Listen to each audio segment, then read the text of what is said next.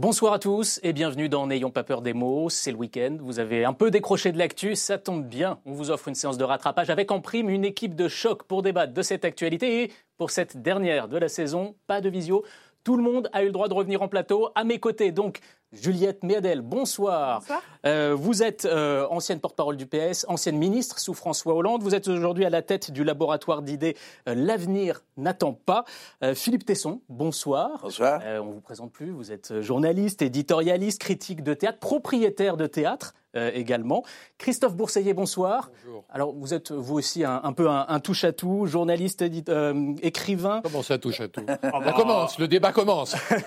acteur, enseignant et animateur de radio. Vous animez actuellement euh, une émission de débat tous les samedis sur France Inter, Le Monde d'après l'été.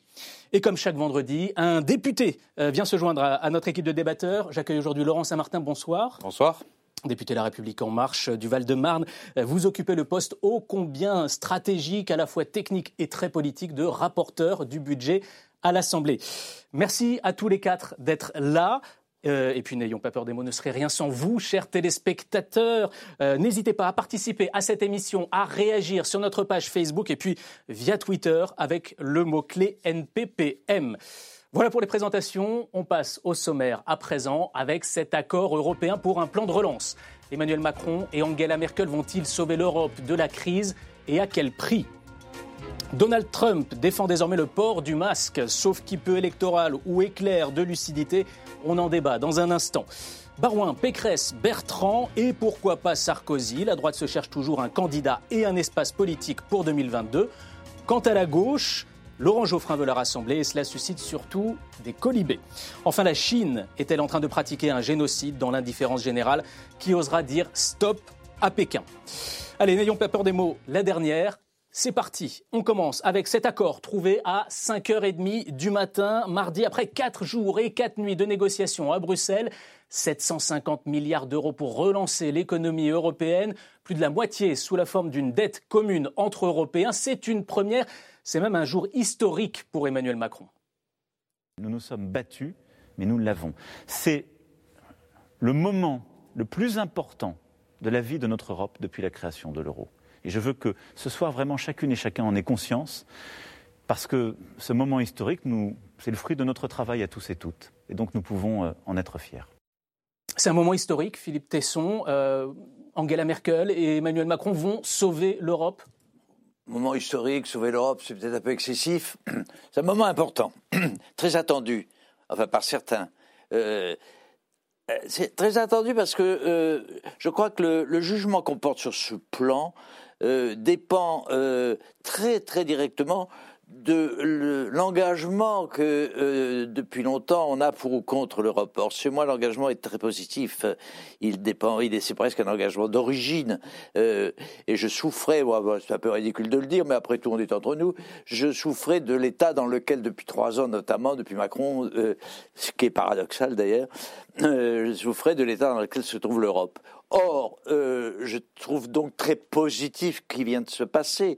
Euh, positif la raison, j'attendais depuis très longtemps, nous attendions depuis longtemps, nous qui sommes des Européens de nature, si je puis dire, nous attendions ce réveil de l'Europe, ce moteur donné à l'Europe, enfin il est là.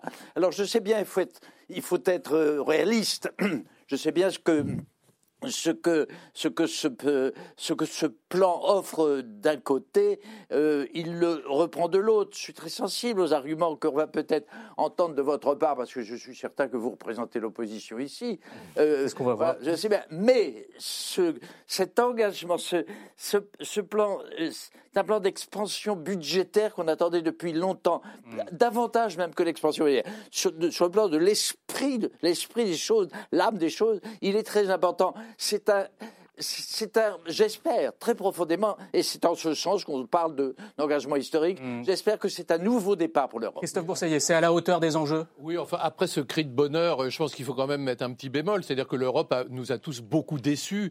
Euh, C'est vrai que mathématiquement, on voit bien qu'on a besoin d'une Europe unie pour faire face à l'empire chinois, l'empire américain, l'empire russe. C'est une évidence. Mais en même temps, cette construction européenne, elle s'est faite au détriment des peuples. Ça a été, euh, on se souvient de ce qui s'est passé avec euh, le référendum de 2004 qui a été euh, oublié ou quelque sorte euh, a été avalé à l'époque de Sarkozy.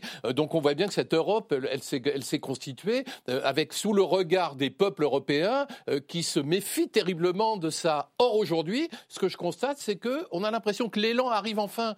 C'est-à-dire qu'on se dit, tiens, euh, avec le Covid, avec tout ce qui se passe, pour la première fois, on a l'impression qu'effectivement, il y a la possibilité que cette Europe fonctionne comme une grande puissance. Et c'est ça que je trouve intéressant, mais en même temps, tout en sachant que l'Europe, elle a beaucoup de, travail à faire pour faire oublier les dénis de démocratie, pour faire oublier cette construction européenne qui s'est fait un peu la tête à l'envers. Juliette Méadel, vous validez, vous aussi, ce, plan de relance ou vous lui trouvez des défauts importants? D'abord, c'est un point positif sur le plan économique et financier, et ça, c'est sans doute un plan qui sauve l'Europe. Parce que il est bien évident que pour la première fois, on va pouvoir partager de la dette et, se partager des subventions. économiquement? Je pense que c'est un plan qui sauve politiquement l'Europe. Le vrai problème, c'est est-ce que ça sauve la vision que les Français ont de l'Europe? Or, c'est ça la question. Et euh, on peut saluer le fait que Angela Merkel a changé d'avis, puisqu'elle accepte pour une fois qu'il y ait une dette et que cette dette soit portée par l'Europe, ce qui est historique. Mais on peut quand même se demander quelles en seront les contreparties. Et mon inquiétude, moi qui suis une Européenne convaincue, qui ai voté oui au traité constitutionnel européen, c'est que je vois depuis une petite dizaine d'années un délitement de l'adhésion des citoyens français à l'Europe. Et ce délitement, on est obligé de chercher à en comprendre les raisons et pour une part de les partager, c'est qu'il n'y a pas suffisamment eu de consultation, de pédagogie, d'explication du processus européen. Et on est exactement dans la démonstration avec cet accord qu'un pas gigantesque vient d'être franchi, puisqu'il y a une dette commune, puisqu'il y a 40 milliards de subventions pour l'Europe, mais qu'aujourd'hui, ce pas s'accompagne d'un fédéralisme renforcé, puisqu'on va avoir probablement un budget européen plus important, mais que les peuples n'ont pas été consultés. Donc la question que je me pose, c'est, oui, il va y avoir un vote du Parlement européen pour ratifier cet accord, très bien. À quel moment on va pouvoir avoir une discussion. On va, en parler. À quel moment, à quel moment on va avoir une discussion Les Français doivent avoir leur mot. Voilà, les Français doivent avoir leur mot à dire sur cette nouvelle orientation prise par l'Europe. Juste sur les institutions européennes, le Parlement européen, si c'est ça dont vous parliez, a son mot à dire sur le budget euh, pluriannuel, mais ce sont les parlements nationaux qui vont euh, décider euh, du plan de relance. Donc là, il y, a, un distinguo aussi en termes d'espace de délibération. Mais sur, euh, sur cet accord, effectivement, je suis d'accord globalement avec ce qui a été dit. L'Europe était un tournant. Je ne sais pas s'il faut parler de sauvetage, je ne sais pas s'il faut parler de, miracle, j'aime pas trop tous ces termes excessifs. Ce qui est sûr, c'est qu'il y avait un tournant. Il y avait un tournant d'abord euh, politique. Voyons si les 27 sont capables, à terme, même si ça prend des jours, c'est normal que ce soit très long comme négociation à ce niveau d'enjeu. Est-ce que les 27 sont capables de se mettre d'accord à la fin? La réponse a été oui. Le signal, politique est immense. Il est extrêmement important dans un XXIe siècle qui s'ouvre réellement avec des grandes puissances internationales face à l'Europe. C'est la première chose.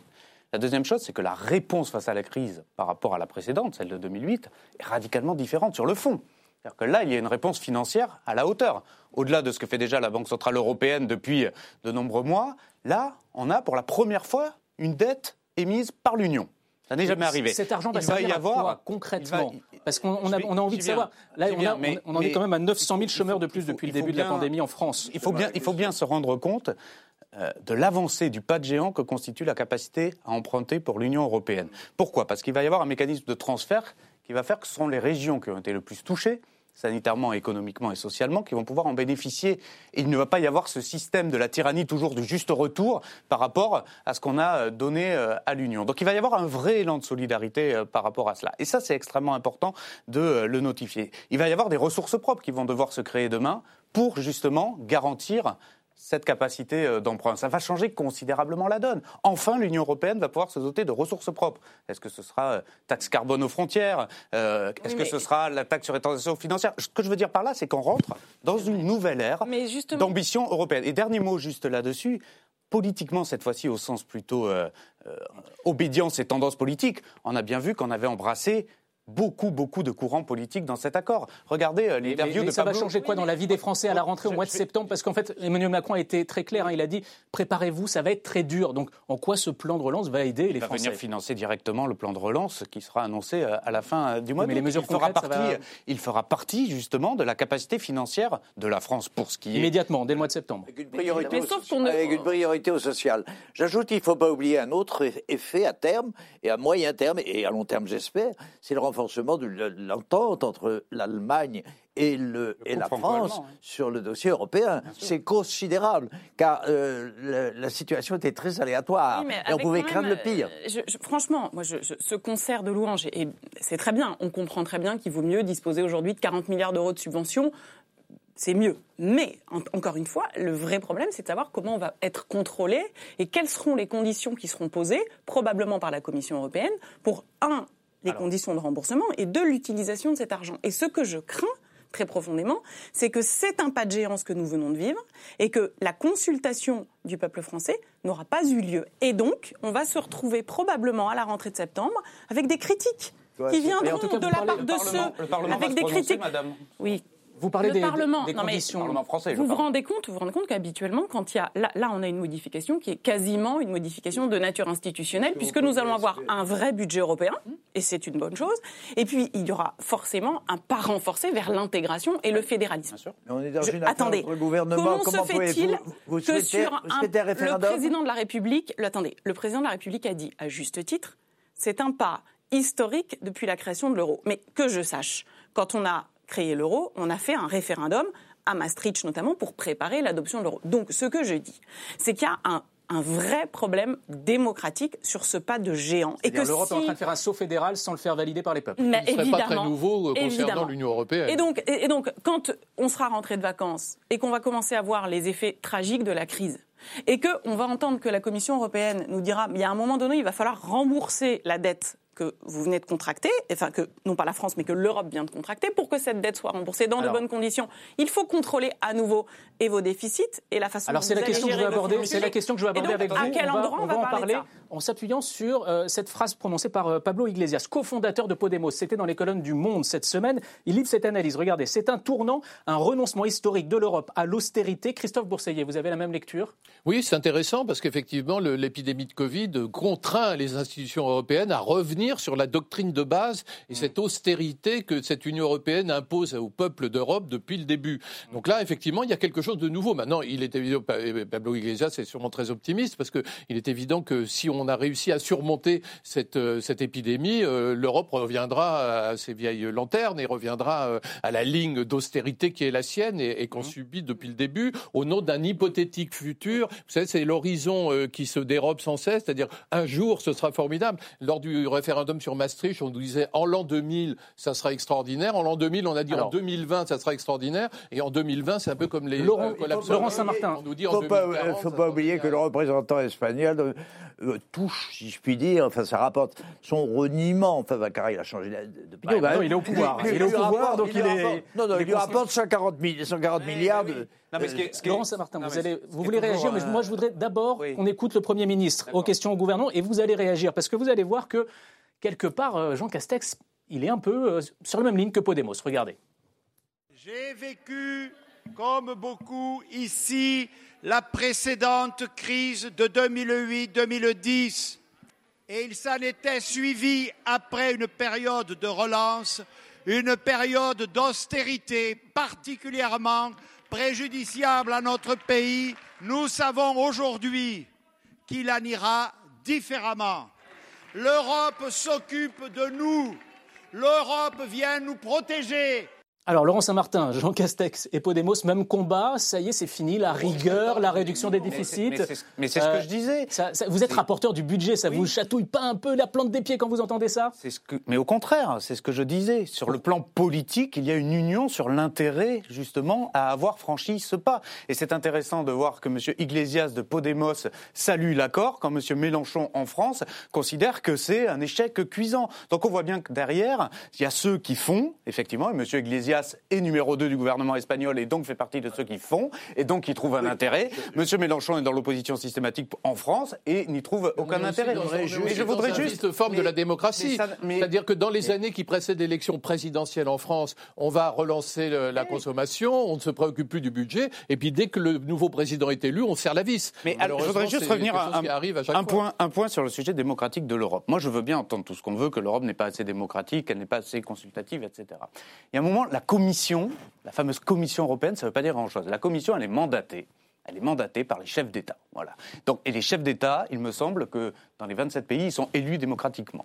Donc, euh, ça ne veut pas dire grand-chose de toujours pointer du doigt de cette Europe technocratique qui serait hors sol et qui déciderait à la place des peuples. C'est pas vrai. Il y a un Parlement européen. On ne va pas refaire le fonctionnement des institutions européennes. non, mais, parce qu'on en a parlé. Ce qui m'intéresse, La Commission européenne qui contrôlera demain la bonne application de ces subventions, c'est rien d'autre que l'accord des 27. C'est la même chose. Il y a une dérive élitiste au début de, l'Union européenne. Il y a une dérive élitiste. Euh, quand, on, quand, on, quand on fait voter les Irlandais trois fois jusqu'à ce qu'ils disent oui, mais je suis c'est pas de la démocratie. il y a, eu un moment donné où il y a eu un groupe de technocrates pro-européens hum. euh, qui s'est dit on peut se passer du consentement des peuples parce que nous avons nous la lumière. Vous avez raison. je suis désolé. raison. et on voit bien. Pas, et ils sont revenus sur terre. Et le, tournant politique qui est en train de se passer là est la preuve que ça évolue. Absolument. Philippe Tesson, moi j'aimerais revenir à ces centaines de milliards d'euros qui vont être distribués. On ne sait pas trop comment, à quelles conditions. Ça, vous validez, vous ou Ça vous dérange pas Vous ne dites pas euh, François Fillon, on revient euh, bah On a besoin de remettre de l'ordre dans, dans, tout ça? L'enjeu était financier. L'enjeu est financier. je sais pas, chaque, chaque responsable gouvernemental est notamment responsable de son équilibre budgétaire et même de, de l'avantage budgétaire qu'il peut recevoir. Les 140 milliards euh, que touche l'Espagne contre 40 milliards pour la, combien la France? 70 40, 40, milliards, 140 milliards pour l'Espagne, on comptait quand même dans le comportement vis-à-vis de l'Europe de chaque gouvernement, des gouvernements spécifiques. Il ne faut pas le négliger, ça. Mais attendez, on est chez des marchands. Notre intérêt, il est financier. Là, vous parlez de référendum. J'appelle ça un référendum. Vous n'allez peut-être pas jusque-là, mais vous n'avez pas précisé comment, comment euh, pouvait être formulée la, contribution populaire à la ah bah, décision politique. Les institutions prévoient bah, qu'il y aura de toute façon une ratification par le Parlement. Oui, d'accord. C'est précisément oui, par le Parlement national. Euh, mais donc, donc c'est précisément à ce moment-là que le débat doit avoir lieu. Et le sujet, c'est qu'il ne faudrait pas qu'on se retrouve dans une situation où le débat est confisqué. On, connaît les règles de fonctionnement du Parlement en France. On, on sait que la Ve République fait qu'il y a un fait majoritaire écrasant. Et la ratification vaut pour des sujets qui sont des sujets euh, euh, peut-être moindres, mais je trouve que sur un texte aussi fondateur que ce plan, qui encore une fois sur le plan économique est une bonne chose, il y aura des implications politiques majeures. Vous ne croyez pas que la complexité, la complexité, du, la complexité du problème pour, pourrait nous, nous, amener à faire l'économie d'un référendum euh, populaire. Parlons, parlons Philippe Tesson, vous venez d'aborder un point essentiel. Vous dites la complexité du problème nous conduit à faire l'économie d'un référendum populaire. Et moi, moi, je suis en désaccord radical. car le plus beau, point de vue. Attendez, le plus beau débat que nous ayons eu, sincèrement, moi, je, fais, je suis engagé en politique depuis 20 ans, le plus beau débat que nous ayons eu, c'était le débat sur le traité constitutionnel européen de 2005, parce qu'alors, parce qu'alors nous avons pu aborder le cœur du sujet et que les Français. Ça n'a pas été, ça n'a pas été possible. On passe à notre deuxième thème. Notre deuxième J'aimerais bien juste terminer ce que je dis. Le traité constitutionnel européen en 2005 était essentiel. C'était un sujet clé pour l'Europe. Donald Trump qui a été critiqué, raillé, moqué pendant des mois sur, euh, il a critiqué, raillé, moqué pendant des mois le port du masque et il a posté ce tweet lundi dernier. Vous allez le voir, un tweet dans lequel il décrit le port du masque comme étant un geste patriotique avec cette photo de lui-même masqué. 24 heures plus tard, eh bien, le président américain est allé un peu plus loin encore. Regardez. J'ai le masque ici et je l'utiliserai sans hésiter. Et je l'ai déjà dit, si vous le pouvez, utilisez le masque. Quand vous le pouvez, utilisez le masque. Si vous êtes proches les uns des autres, si vous êtes en groupe, moi je le porte quand je suis avec d'autres personnes.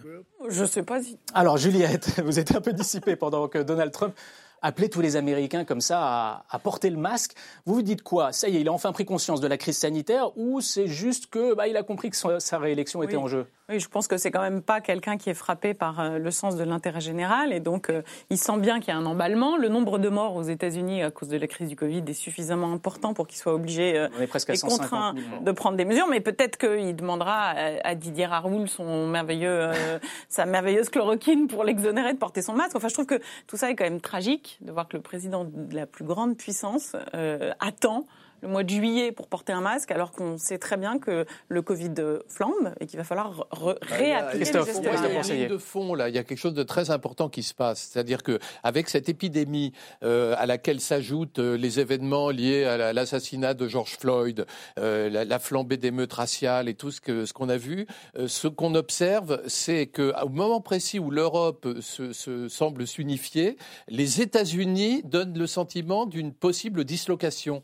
C'est-à-dire qu'on voit euh, réagir les États réagir à la pandémie de façon très euh, différente, de façon même co- totalement contradictoire. un État fédéral. Hein. Non, mais- oui, mais justement, L'Europe va vers ça. Jusqu'à présent, les États-Unis donnaient toujours l'impression d'une forme d'unité euh, patriotique. Or là, aujourd'hui, vous vous apercevez qu'il y a quelque chose qui est en train de se briser dans l'identité américaine, quelque chose de très profond. Et je pense que là, il y a quelque chose à méditer, à observer, parce qu'on s'aperçoit que les nations sont des produits de l'histoire. Et quand vous voyez les États-Unis d'Amérique aujourd'hui, vous voyez bien que ces États-Unis montrent une certaine fragilité et que la, personnalité de Trump, sa façon de gérer les choses, prouve à quel point il y a une désunion très forte en ce moment dans les États-Unis. Regardez la polémique qu'il y a autour de l'envoi de troupes fédérales ou de policiers fédéraux euh, pour réprimer les émeutes dans les villes, à Portland ou, autre. Vous voyez à quel point euh, euh, vous avez aujourd'hui les gouverneurs qui sont vent debout contre le gouvernement fédéral. Laurent C'est comme si le- Ah, les, Suédois euh, se battaient contre Bruxelles. Comment vous c'est très analysez juste. ce- cette volte-face Non, mais c'est c'est très juste. Donald Trump a toujours fait de la politique comme il fait du business. Et, euh, et il essaie euh, de créer des clivages, il essaie de créer des camps, il essaie de créer des axes du mal à l'intérieur de son propre pays. Et il a utilisé euh, cette crise de façon extrêmement dangereuse et totalement irresponsable d'un point de vue sanitaire pour essayer de ramener des troupes à lui et d'isoler en étant en pré-campagne pour, euh, pour le mois de novembre. On voit bien, et lui le premier, qu'il est en train de perdre cette bataille. Et que donc il fait volte-face avant qu'il soit trop tard. C'est ça qui est en train de se passer. Alors justement, est-ce On que a- c'est trop tard C'est la question, Philippe mais Tesson. Regardez, on va voir a- ce sondage. so- On a, plus de On va- 60 000 nouvelles contaminations depuis plus d'une semaine chaque jour. Il comprend que même dans son propre camp des partisans républicains, il commence à y avoir un désamour pour sa stratégie. Et donc, peut-être avant qu'il ne soit trop tard, il prend, euh, il prend, euh, et il n'a mais aucune vergogne à dire l'inverse de ce qu'il disait euh, il y a deux mois. Mais comme Le dit, deux mais jours avant. mais comme le dit, mais comme le dit deux jours avant, il disait l'inverse. et comme le dit Juliette Méadel à juste titre, on ne met pas le masque au mois de juillet. On ne se réveille pas quatre mois après. Philippe Tesson, juste regardez ce, ce sondage, c'est CNN lundi. Euh, les intentions de vote, 12 points d'écart. hein. Joe Biden, 52% C'est d'intention de vote. intéressant parce que Joe Biden Ouais, simplifier la- gouverne au centre. Simplifier l'analyse du problème, Ouais. En six, mois, en six mois, l'Amérique a perdu 140 000, si je suis bien informé. Il y a 140 000 morts. hein, c'est le bilan. Oui, on est quasiment à d'aujourd'hui. 150 maintenant. La situation- le problème est, est d'une simplicité absolument enfantine. Il est, on le connaît, on sait comment gouverne depuis le temps qu'il est là. Le- la réélection va ou, l'échec va avoir lieu dans 100 jours, à peu près trois mois, hein, je crois. C'est- Le problème est très simple, quoi. Il, il change d'avis euh, et. Peut-être une partie du peuple, je sais que vous faites une très grande confiance au peuple, je suis peut-être moins optimiste que vous, une grande partie du peuple va très bien comprendre ce revirement et voter pour Biden. C'est d'ailleurs ce que disent déjà les sondages. Alors on peut peut-être passer, moi aussi je suis fort dans la transition, on peut peut-être passer à un autre problème. Attention au sondage quand même 2016. Euh, oui, 2016. Vous pensez que Trump, Euh, ne pas Trump- réélu, Trump ne euh, pouvait pas- serait Trump ne élu, pouvait pas gagner, Oui, quand même, hein. Il y a quand même une petite image quand même, je, je vais vous montrer pour vous faire réagir. C'était euh, juste avant d'appeler les Américains à porter le masque. Regardez, c'est ces images de Donald Trump dans le hall d'un de ses hôtels. Évidemment, bah, il n'a pas de masque. Il parle à des supporters, il est sans masque. Donc c'est un peu, euh, faites ce que je dis, mais, mais pas ce que je fais. Cela dit, tous les hommes politiques du monde enlèvent le masque quand ils sont devant la Parler, télé. pour hein, parler, pour oui. parler, Ouais. Bah, c'est ce qu'on qu'il fait nous-mêmes en ce moment. On lui hein. fait toujours des procès dès que Trump dit quelque chose. Il dit c'est cet imbécile de Trump. Et en même temps, vous voyez bien qu'il est- il arrive quand même à Non, mais le gouverner le, pays. Non, même mais si il est, loin, d'être, sa attendez, il est politique. loin d'être idiot parce que là, il fait son, son cinéma sur le masque. Mais ce qu'il est en train de faire avec la Chine, c'est-à-dire en durcissant les, les éléments de guerre froide, c'est-à-dire en renvoyant dans l'imaginaire du peuple américain aux années Reagan, où Reagan a été euh, le vainqueur de la guerre froide en exacerbant, en exacerbant pardon, le clivage avec euh, l'URSS, lui, Trump rejoue cette guerre froide avec la Chine. Et en utilisant un argument de politique étrangère, ce qui peut lui permettre de faire parler d'autres choses que son échec cuisant en matière sanitaire. Et par ailleurs, comme vous le dites à très juste titre, sur la dislocation, dislocation des États-Unis. C'est-à-dire qu'on dit toujours l'Europe est divisée, mais les États euh, membres de, des États-Unis sont encore plus divisés que nous, nous ne le sommes à l'intérieur de l'Europe. La différence étant que la Chine détient la dette américaine, ce qui est une grosse différence de rapport de force. Et que les États-Unis ont besoin d'aide, mais que la Chine a aussi besoin des États-Unis. Allez, on va passer à, à, notre troisième thème, en passant d'une présidentielle à l'autre. Ici, en France, on a encore un peu de temps avant la présidentielle, mais ça y est, hein, le scrutin est déjà dans toutes les têtes. À droite, les candidats potentiels ne manquent pas, seulement bah, quand on lit la presse de cette semaine, ça semble être un peu l'impasse. D'après le JDD de dimanche dernier, la droite ne croit plus en Valérie Pécresse. D'après le Monde de mardi, la droite ne croit plus en François Barouin. Et puis d'après le Parisien de mercredi, Rachida Dati, elle, croit très fort en elle-même. Et tout ça sans parler de euh, Xavier Bertrand. Alors Philippe, vous êtes un peu celui qui connaît le mieux la droite aujourd'hui, si l'on peut dire. On est à quand même plus de 600 jours de la présidentielle en France. Vous dites quoi? La droite doit s'inquiéter ou elle a encore le temps de se mettre en, ordre de bataille? La droite a des raisons de s'inquiéter depuis trois ans. elle n'a pas résolu son problème. C'est terrible. Le problème de la droite passe par Macron, en fait.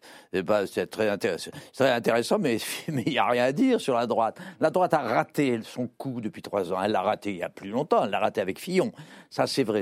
Bon, euh, c'est pas la faute de Macron. Euh, il en a profité d'ailleurs. Euh, quand je dis que la, droite a raté son problème, c'est que la pauvreté de sa pensée et de sa stratégie, de sa tactique, de son débat interne est, absolument lamentable le, positionnement par rapport à Macron n'est pas résolu, euh, n'est pas, assuré. Il, il, manque à la droite une pensée, il manque une stratégie, il manque à la droite euh, une, un leader. Euh, voilà, c'est tout. Ah, vous êtes pessimiste, elle, ne elle, ne résoudra pas, et de moins en moins elle ne résoudra pas. Ah, plus le temps avance et se rapproche de l'épreuve considérable, fatal, ce qui est le duel entre Macron et la droite, euh, c'est-à-dire entre les deux enfants d'une même doxa. Hein, il faut. D'ailleurs, tout, le prouve en ce moment. Qu'est-ce que c'est que Macron? Macron, c'est un opportuniste de grand, un opportuniste de grand talent qui a un côté, son côté droit est à droite, son côté gauche est à gauche. Il est prêt à tout et il le prouve. Et il est plus malin que il est plus malin tout seul que l'ensemble de la droite, qui est désunie en plus. Qu'est-ce que ça veut dire cette litanie, tous ces qui euh, même Retailleau va être comme, se présente comme un candidat possible. On croit rêver à un moment où la, où, où, la, la, finesse de la, de, du, positionnement politique demande des efforts absolument considérables. Lui, pour Retailleau, c'est facile. Il est à droite, il est à droite, point barre, c'est à droite dure. Vous comprenez? C'est ça. C'est ça que je veux dire. Donc, c'est euh, le problème. Regardez ce que l'habileté de. c'est vrai, moi, j'ai voté Macron, j'ai soutenu Macron. Je suis souvent déçu par Macron. Enfin, je dois dire qu'il est un peu plus malin que les autres. C'est formidable son, changement de gouvernement. Il prend le type qu'il fallait prendre, qui est rassurant, qui est lui-même un produit de la troisième, de la quatrième, de la cinquième République, qui est malin comme un sage. Ah, Quoi, t'es d'accord Jean Castex, c'est génial. Oui.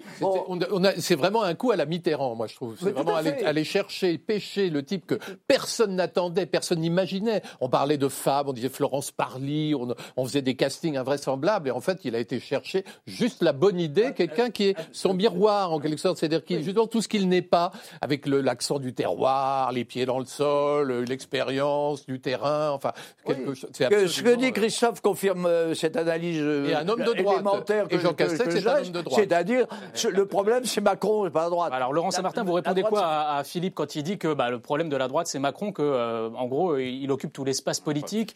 Je crois que le problème de la droite, c'est elle-même. Et, et, le fond, moi, je vais vous dire de, du point de vue de l'Assemblée nationale, qui est celui que je connais le, mieux.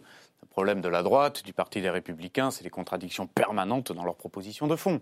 D'abord, c'est devenu un groupe d'opposition systématique, quasi systématique. Euh, on, est on est contre parce qu'on est contre, aucune contre-proposition de fond. Pourtant, vous avez des personnalités comme Eric Woerth, comme des personnes qui ont euh, de la bouteille, qui savent proposer des choses. On voit bien qu'entre eux, il n'y a pas du tout euh, d'union de fond, de colonne vertébrale.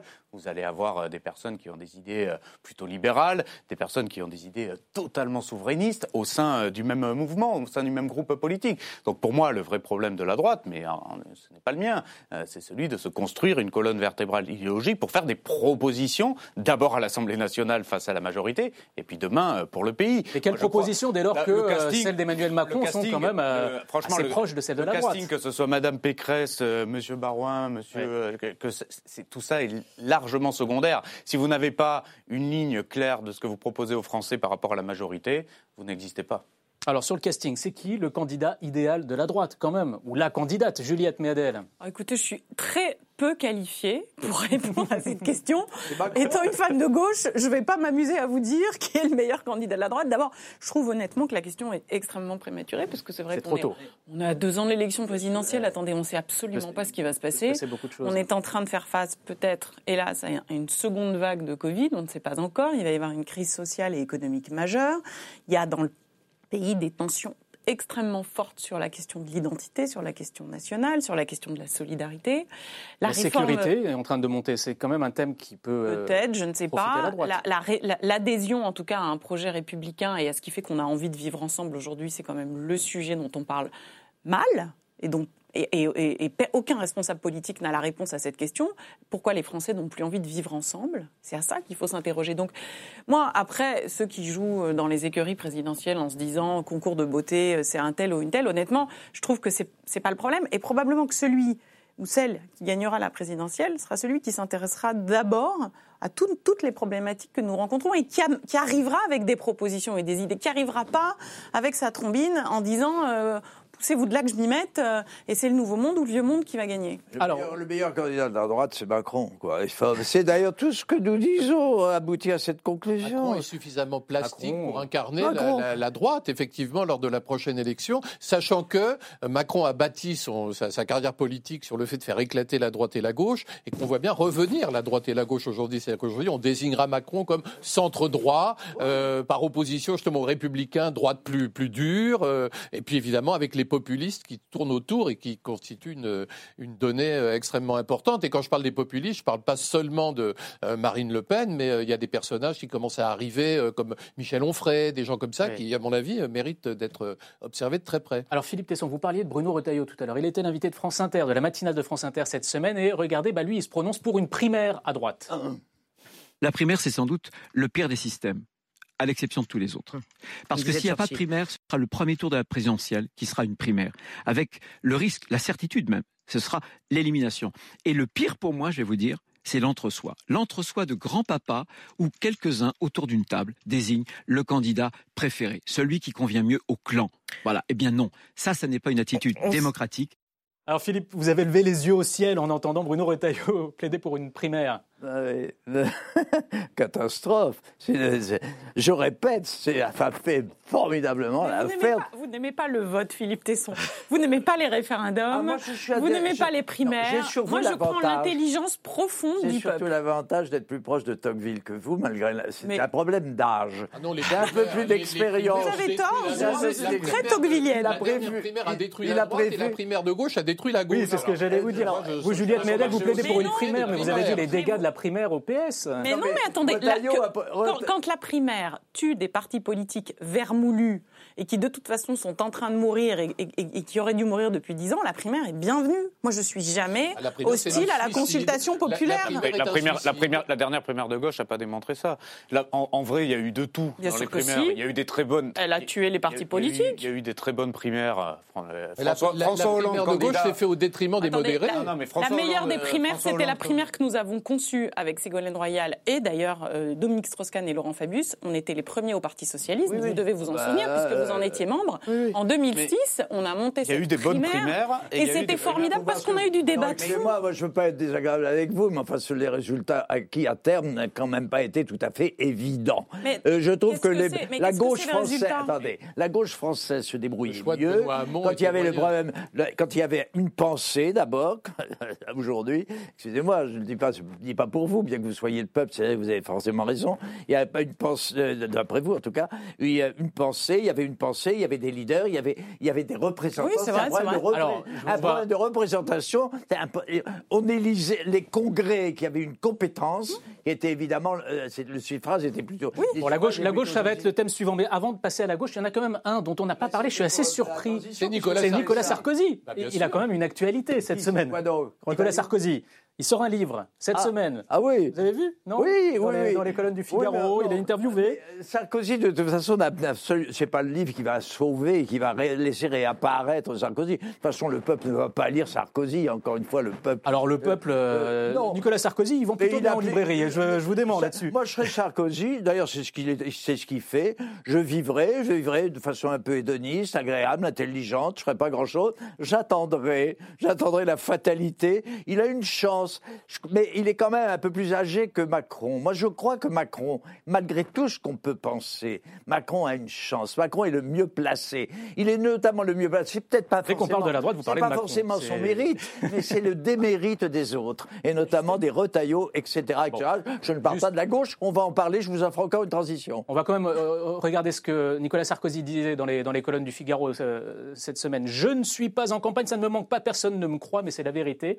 Vous le croyez, vous, Philippe, ou pas? Vous ne le croyez pas? Donc il est quand même intéressé. Si, c'est oui et non. je le crois et je ne le crois pas. Encore une fois, j'invoque ici la fatalité. La, la- la- la vie politique française, depuis quelques années, est gérée par la fatalité. Je n'affirme absolument plus rien et je ne réponds plus par oui ou non aux questions que vous posez. Il a une carte à jouer, euh, Christophe Boursier, Nicolas Sarkozy. Oh, pour mais 2022. ça serait le- bouquet, ça serait de se retrouver à la prochaine élection avec Sarkozy face à Hollande. Ça serait extraordinairement Ah, drôle. ah, Vous imaginez on y vient. Le, le duel de champions auquel on assisterait, ça, ça serait ridicule. Donc écoutez, ce que j'espère, c'est que ce- ces, ces gens-là qui ont eu leur heure et qui ont joué leur, leur vont effectivement se reposer, profiter de l'été, des vacances et euh, pour pour vivre autre chose, écrire des livres et, et nous et donner leur avis de sages. On a besoin de sages. Et bien que les sages fassent le- jouent leur rôle de sages. Non, mais je, je- moi, je goûte pas trop ce, ce délit de faciès à l'endroit euh, de ce qui est considéré comme étant le- le- l'ancien monde, puisque vous dites ça. Oui, je je ne suis pas du tout du- c'est une forme de jeunisme que vous, reje- que vous Non, rejetez. Je trouve qu'a priori, il n'y a rejouer pas le de même raison. film, surtout. Je, je- je sors d'une élection municipale que, hélas, j'ai perdue à quelques centaines de voix et j'ai quand même ressenti, moi j'étais sans parti politique, j'ai ressenti sur le terrain quand même euh, une espèce de forme de, de- que comme quoi le dégagisme avait pas totalement terminé était pas pardon n'était pas totalement terminé. Et donc quand vous dites ah euh, Nicolas Sarkozy doit pas revenir ce serait ridicule ou François Hollande doit pas revenir je me dis, après tout, pourquoi considérer qu'il y a forcément des personnes qui sont disqualifiées pour revenir dans le débat public? Moi, je crois que tout le monde doit pouvoir avoir voix au chapitre. Et vous disiez, Philippe Tesson, tout à l'heure, il y avait des personnes anciennes du temps de Mitterrand qui avaient une vraie profondeur de champ, euh, une capacité d'analyse, et vous aviez tout à fait raison. Euh, C'était quand même des grands hommes politiques. Et je trouve que dans le débat actuel, finalement, euh, c'est pas forcément négatif que d'avoir besoin aussi de figures qui incarnent l'histoire de notre pays. Et donc, d'anciens présidents de la je- République obligés de venir au pouvoir. reviennent- mais euh, voilà. qui- reparticipent au débat, pourquoi pas? Alors tout le monde a- a- doit avoir sa place dans ce débat politique pour la présidentielle, y compris peut-être un journaliste, directeur de euh, journal, euh, en l'occurrence Libération, Laurent Geoffrin, euh, qui a lancé cette initiative, hein, qui a beaucoup fait réagir cette semaine. On va l'écouter et on en débat ensuite. Un journaliste euh, qui a une longue carrière derrière lui et qui a décidé qu'il ne suffi- ne suffisait plus d'écrire des articles, mais qu'il fallait s'engager plus concrètement. Et, et- et quant à l'incarnation, euh, encore une fois, l'incarnation euh, générale pour les élections, c'est pas mon affaire, moi je ne suis pas candidat à une élection. J'ai réuni 140 personnes, je ne vais pas leur dire on va voter pour Tartampion ou du genou. Ils vont voter pour qui ils voudront. Bon, Philippe Tesson, je suis obligé de commencer par vous, là encore, vous le connaissez bien, Laurent Geoffrin, quelle mouche l'a Ah piqué. Il veut rassembler la C'est gauche. mon ami, moi. Il me- ben, on est, on est très, très amis. On est absolument d'accord sur rien, mais on, a- on, a- on est, on, est, on est amis. D'abord, et je trouve que c'est pas mal qu'un journaliste, enfin, se rachète de, euh, du mépris que l'opinion, encore l'opinion d'ailleurs, porte euh, sur, le, sur, le- sur, sur les journalistes. Euh, c'est un journaliste vraiment de talent, et c'est bien qu'un journaliste entre dans l'arène, euh, quitte en- le, le statut d'impunité totalement scandaleux d'ailleurs dont il dispose dans ce pays depuis qu'il n'y a plus de politique. Enfin, je suis un peu sévère, mais c'est sévère contre mon camp. Euh, voilà, c'est très bien. Et puis en plus, ça, il a, il a des, des- des qualités. Mais c'est catastrophique, ce qu'il fait catastrophique. J'ai envie de lui dire, j'ai envie de le prendre dans mes bras et lui dire, tu fais une erreur, tu sais. il a- il a tu- rien tu fait. Attends, tu peux, mais je, je peux, je peux développer. bah, c'est le ce qu'il fait retour. est catastrophique, il a rien Attends, fait. Tu permets que je, que je termine. C'est le retour à la, à la, à la, à la case départ. Il se fait le palefrenier de l'écurie des chevaux de retour les plus improbables. C'est-à-dire, vous pensez à François Hollande gauche à la Martine, à la Martine Aubry. Je, enfin, écoutez, c'est le c'est la GFIO. Juste une seconde. C'est la, la- la méthode est, extraordinaire. C'est les chevaux de retour. Personne ne peut le, ne peut le lier. Il y a 150 personnes qui sont qui sont plus jeunes que moi, et mais, mais qui sont encore plus vieux que Mathusalem, si je puis dire. C'est- Laurent Saint-Martin. C'est la, c'est la- l'alliance entre le Parti radical, le, le PRG et la SFIO, c'est quand même extraordinaire. Et quant à la solution proposée, le spectacle que ça donne, c'est quand même navrant. Un peu, un peu plus d'Europe, un, un peu plus de femmes, un peu plus de, un peu plus de justice, un peu plus de laïcité, un peu plus de social, etc. Mais enfin, on croit rêver, quoi. Où est-on? Euh, voilà, Avant, je- avant- avant de débattre Moi, du fond, avant de débattre du fond. Laurent Saint-Martin. Là, je suis pas d'accord, mais pas du tout avec lui. hein, Oui, on va, on va euh, débattre du fond euh, sur le, le positionnement, la gauche, l'union de la gauche. Mais Laurent Saint-Martin, est-ce que déjà un journaliste qui devient homme politique, ça vous choque ou, Non, non, ça, ou vous vous dites c'est pourquoi pas, bienvenue au club Aucun- aucune difficulté, il y en a eu d'autres. euh, C'est pas, pas ça le sujet. C'est pas un mélange des genres qui Mais non, malsain. mais- ben, il est plus journaliste, il devient politique, dont acte. Oui. Euh, non, le sujet c'est le fond. On s'en fiche que Laurent Geoffrin était journaliste et qu'il devienne homme politique, il a tout à fait le droit. La question c'est le fond, c'est qu'est-ce qu'il veut porter comme idée? Moi, c'est ça la question que je me pose. J'ai vraiment l'impression qu'il y a un peu plus d'un an, Raphaël Glucksmann a fait exactement la même démarche avec exactement la même réflexion de fond. Peut-être un peu plus axée Avant sur euh, la sociale écologique que Laurent Geoffrin, mais peu ou prou, honnêtement, c'était un positionnement de essayer de rassembler ce que le PS n'arrive plus à rassembler. Et la Voilà. belle alliance populaire de Jean-Christophe Cambadélis. j'ai- Je, je vous dis de mon point de vue comment, euh, comment je le vois. Moi, les signataires, euh, j'en connais euh, pour beaucoup. Euh, J'ai été euh, secrétaire général d'un think tank pendant longtemps qui s'appelle En temps réel. Laurent Geoffrin en était administrateur, avec d'ailleurs Emmanuel Macron à l'époque. Euh, c'est- cette social-démocratie euh, existe toujours sur le fond, effectivement. Elle a muté, elle a évolué parce que le monde a évolué euh, avec elle. Et aujourd'hui, se retrouve bien davantage dans la politique du président de la République. C'est clair. Est-ce que euh, aujourd'hui, il y a la place politique pour un mouvement qui se veut social-démocrate en dehors du mouvement de la majorité? Moi, je ne crois pas, mais c'est ma conviction personnelle. Il y a des sociodémocrates aujourd'hui autour du président de la République, j'en fais partie. Il y a un mouvement qui s'appelle Territoire de progrès, qui est porté notamment par Jean-Yves Le Drian et Olivier Dussopt, qui agit euh, en ce sens-là. Enfin, en, en attendant, Si euh, Laurent Geoffrin commence à dire, euh, Non, mais attendez, Macron, si c'est la droite. Si Laurent. Geoffrin commence à dire, je veux réunir la gauche, mais déjà c'est pas avec les insoumis, c'est pas avec les communistes. euh, Alors on, là, va- on, on va voir avec, on va une voir petite avec caricature à vous montrer de voir sur ce avec quels sujet. écologistes. Moi, je lui souhaite bon courage parce que je crois malheureusement que ça ne va pas réunir la gauche, mais plutôt continuer à la diviser et que la place des vrais sociodémocrates, la place de ceux qui pensent que le dialogue social est un outil et un vecteur de construction de société sont avec le président de la République aujourd'hui. Christophe Boursier, attendez, regardez, regardez juste parce qu'on par- on parlait de rassembler la gauche. Regardez Oui. Politis. Euh, cette semaine, Politis, où il décerne le melon d'or à. Laurent Geoffrin. Il veut rassembler la gauche sans la France insoumise ni les Verts. Oui. Ça s'appellerait. Ça Parti s'appelle- socialiste. ça s'appellerait, je ne sais pas comment ça s'appellerait, mais je pense que d'abord deux choses. D'abord, moi j'aime beaucoup Laurent Geoffrin parce que j'ai remarqué que je suis souvent d'accord avec ses éditos qui maintenant ne- ne- n'existeront plus de Libération. Et j'ai toujours trouvé qu'il y avait quelque chose de, il avait la- la- le bon le, le bon positionnement. Maintenant, quand vous dites, euh, quand tu dis euh, Philippe, euh, oui, un peu de laïcité, mais c'est fondamental car aujourd'hui la gauche est en train, et d'ailleurs c'est ce que Politis lui reproche, la gauche est en train de se faire phagocyter par tous les courants indigénistes Ça, vrai, identitaires qui posent un vrai problème. Donc, il y a et une- une réhabiliter place la euh, laïcité, l'universalisme, les lumières, excusez-moi, mais c'est un combat qui mérite d'être mené. Et, et ce qui est intéressant, c'est que Laurent Il n'est pas Geoffrin abandonné par la majorité. et euh, justement, sur... non mais là, je, je parle de la gauche. Ce que fait Laurent Geoffrin, ce qui est intéressant, c'est qu'il n'a rien à voir avec Glucksmann. Glucksmann se posait en leader. Laurent Geoffrin, je pense pas qu'il, enfin, j'espère pour lui qu'il qu'il n'imagine pas comme Bruno Retailleau avoir le charisme euh, nécessaire pour devenir un leader. Je pense que le- il est en train de bâtir bâtir un réseau, et je trouve que ce réseau est intéressant, surtout s'il remet en place une gauche qui serait une gauche laïque. Et ça, je trouve que c'est plutôt intéressant. Et personnellement, je, Juliette Méadel, vous, vous qui avez Oui, on été vous a pas entendu sur le euh, sujet, on a proche envie de de vous Manuel entendre, parce Valls, que vous quand même, devez euh, comprendre ce que je suis en train de dire. Euh, je trouve que ce qui se passe est relativement intéressant, en espérant, et là je prie les forces euh, du ciel, euh, je prie les forces de l'esprit, comme dirait François Mitterrand, en espérant qu'il ne sert pas de marchepied à François Hollande. Alors, c'est la question faut que de beaucoup de gens se posent. Juliette Méadel, vous, je crois que vous êtes, vous êtes encore resté en contact hein, avec euh, François Oui, Hollande, vous le voyez de temps en temps. Sur, sur le fond, parce que c'est quand même la question importante, euh, qu'il y ait des journalistes qui s'investissent, c'est très bien, dont acte. J'ai j'ai quand même une vraie interrogation euh, sur les sous-jacents de, de ce mouvement sur le fond. Je ne crois pas aujourd'hui que la social-démocratie soit l'alpha et l'oméga euh, du redressement de la France. Et je m'explique. On a aujourd'hui quand même, en effet, un dialogue social qui est quand même plus ou moins de bonne tenue.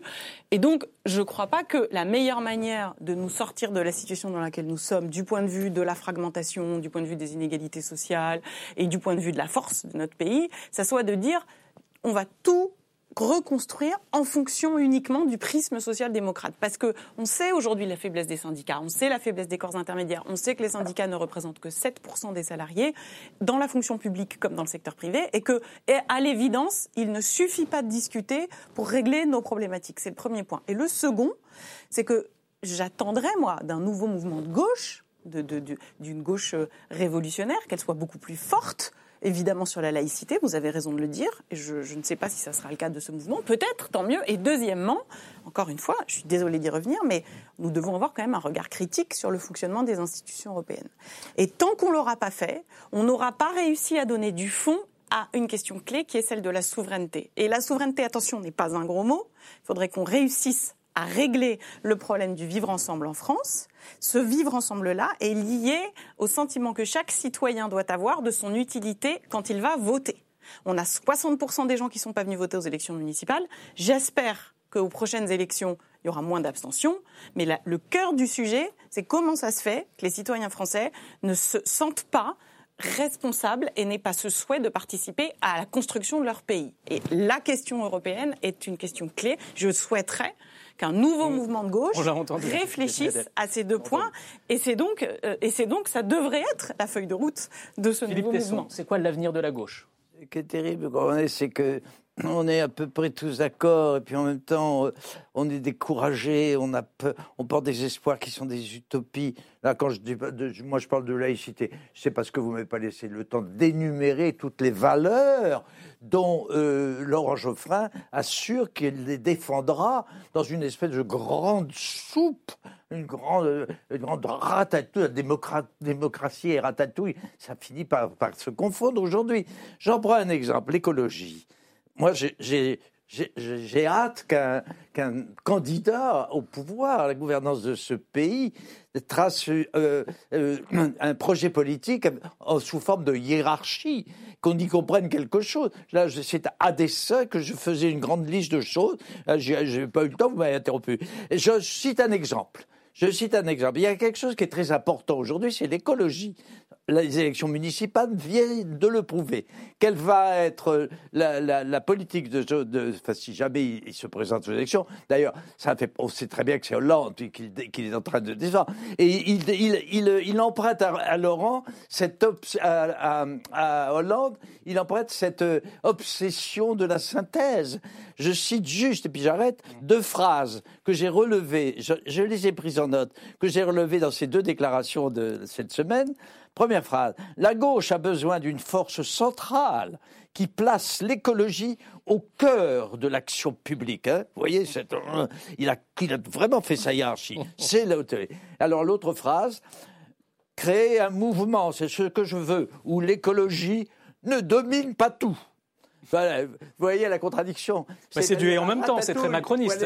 hein C'est du et en même temps, c'est très macroniste. c'est macro- absolument vrai. C'est ce que je dénonçais tout à l'heure. La droite, c'est Hollande. Il va falloir que Hollande, si, si- que Macron, s'il veut être élu, il va falloir qu'il établisse une hiérarchie qui en soit une vraie et qui prouve dans les deux ans qui viennent, enfin un an et demi qui viennent, qu'il déjà il travaille à cette dans le sens de cette hiérarchie. C'est ce que je veux dire. Je fais la synthèse moi, entre euh, Laurent Geoffrin, Macron, François. Et alors. Laurent Saint-Martin, c'est quoi le problème de la gauche aujourd'hui? Ah ben, je pense que c'est le sujet que Christophe Bourseillet a très bien décrit tout à l'heure, c'est celui euh, de l'identité, c'est celui du communautarisme, c'est celui de cette fracture qui, à mon avis, euh, est un des grands nouveaux clivages et qui va animer, à mon avis, la campagne de 2022. le, le camp d'Emmanuel Macron peut donner des leçons à la gauche sur ce sujet? Non, mais d'abord, c'est pas question de leçon, c'est un constat assez clinique. Quand on voit une partie de la gauche faire euh, la marche contre l'islamophobie, qui n'en a que le nom, qui est évidemment une marche complètement phagocytée par des leaders communautaristes, et qu'on voit qu'il y a une gauche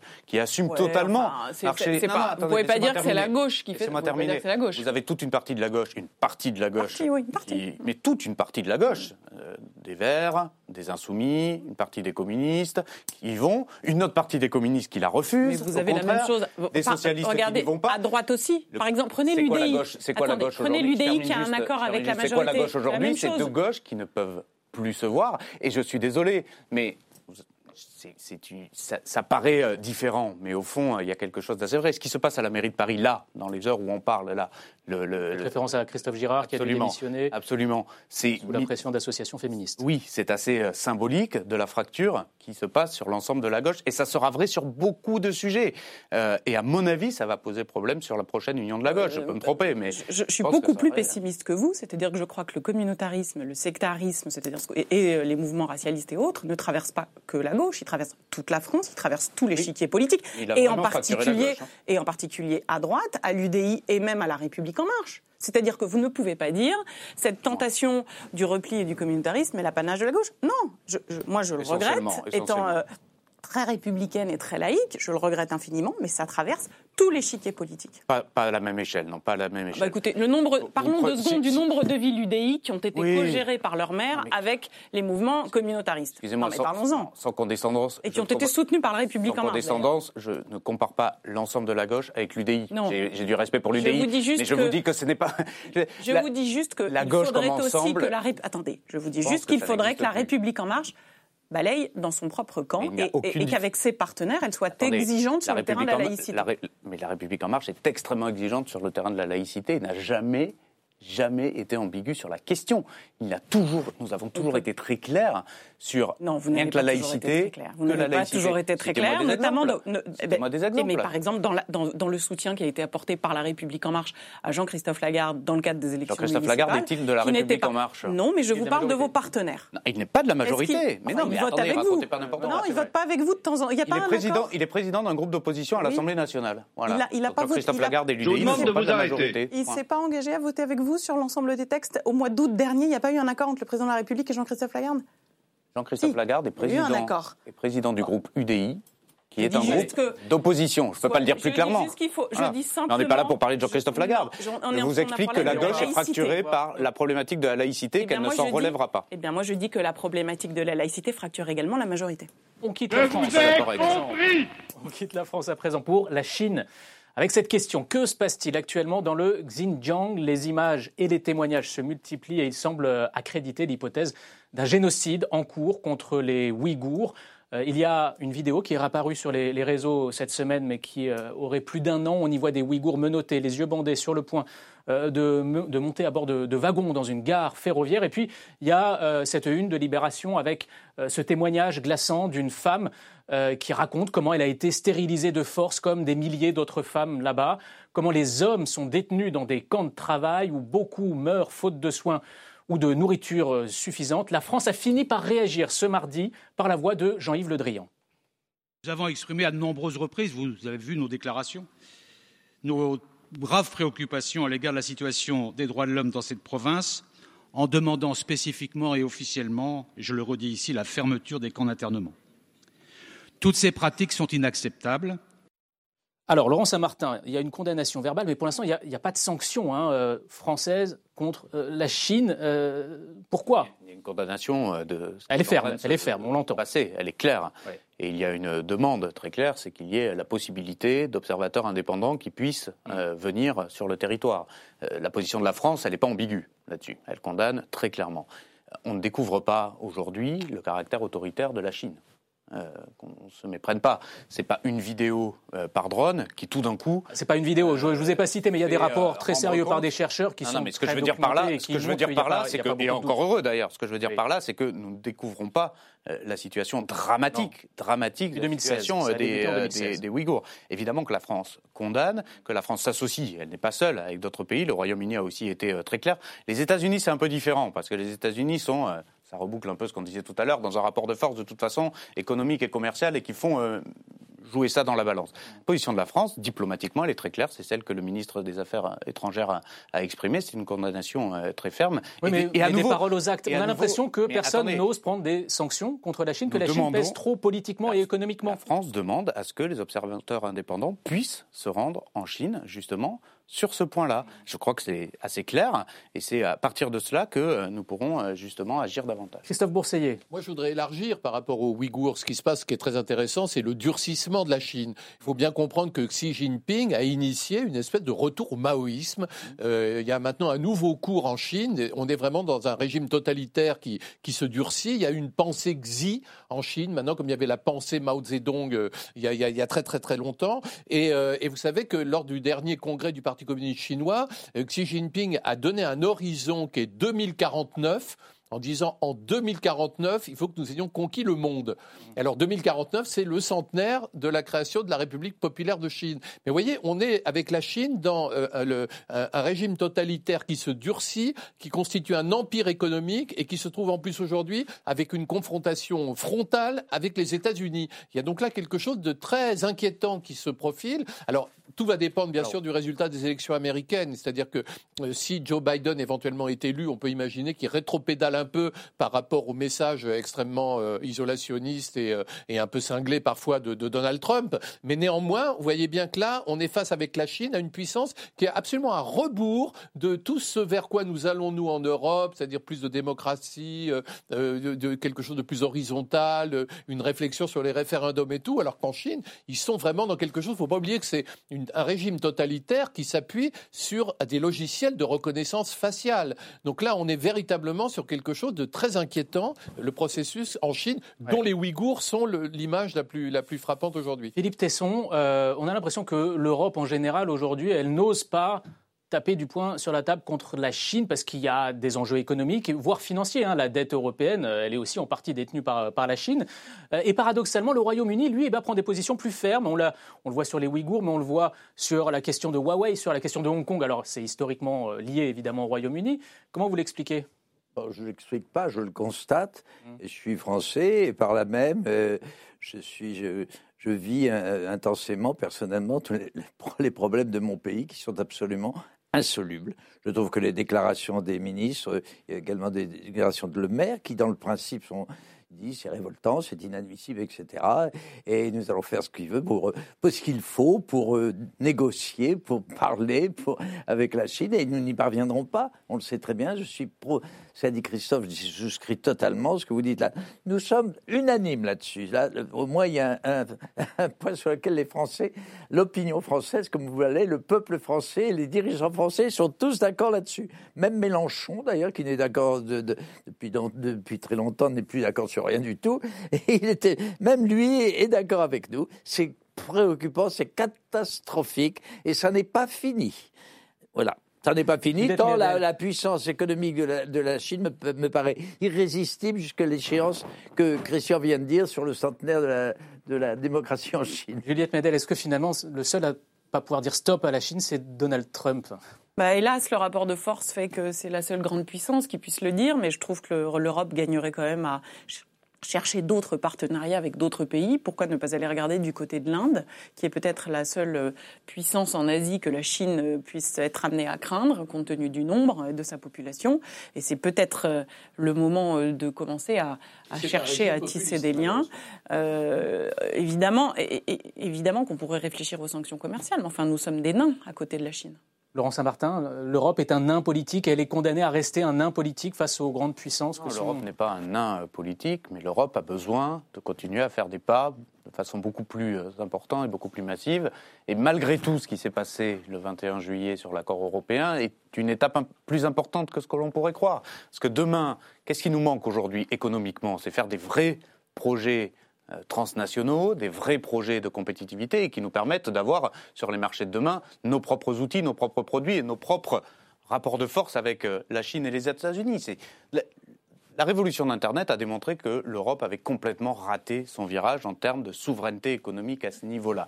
Nous dépendons essentiellement aujourd'hui des outils euh, américains, mais nous pourrons peut-être demain dépendre des outils euh, chinois. Si dans les prochaines opportunités économiques, nous ne relevons pas la tête et nous ne mettons pas ensemble des investissements massifs pour une vraie indépendance européenne, une indépendance européenne, c'est pas euh, du nationalisme, c'est juste permettre le rapport de force. Et là aujourd'hui, c'est là où l'Europe est faible. On va être obligé de s'arrêter là, Juliette Méadel, parce que l'émission touche à sa fin. Pour la France et pour les médicaments, parce que la dépendance de la France vis-à-vis des médicaments. La localisation de certains produits, je suis d'accord. une puissance. Ce sera le mot de la fin. Parfait. Merci à vous. Donc, je vous l'ai dit, c'était la dernière hein, de N'ayons pas peur des mots. Une émission qui a été portée brillamment pendant deux ans par Valérie Brochard, que vous retrouverez à l'antenne euh, dans quelques mois sur LCP. Un grand merci à toutes les équipes qui ont travaillé pour NPPM. Alexandra Miel, Maïté Frémont, Clyde Vacher, et puis merci évidemment aux équipes techniques. Et merci à nos débatteurs qui sont là avec nous et sans qui, évidemment, cette émission n'aurait pas pu euh, exister. Merci à vous, chers téléspectateurs. On vous embrasse en respectant les distances, évidemment. Passez un bel été sur LCP. Je vous l'envoie par aussi.